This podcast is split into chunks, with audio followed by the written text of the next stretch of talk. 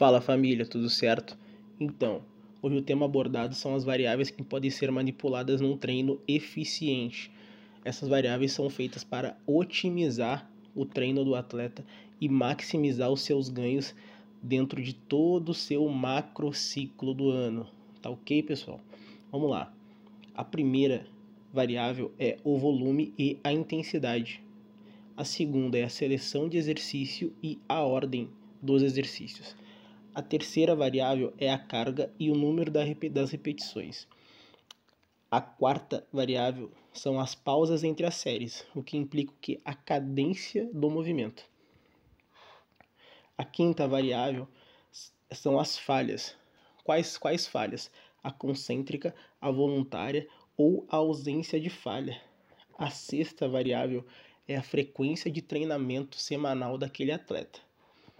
A sétima variável são o número de exercícios e as séries que aquele atleta vai fazer naquele microciclo de treinamento. E a oitava variável é a fase que ele se encontra da dieta, se é em booking ou em cutting. Fica mais esperto para mais uma dica do coach. Valeu, pessoal!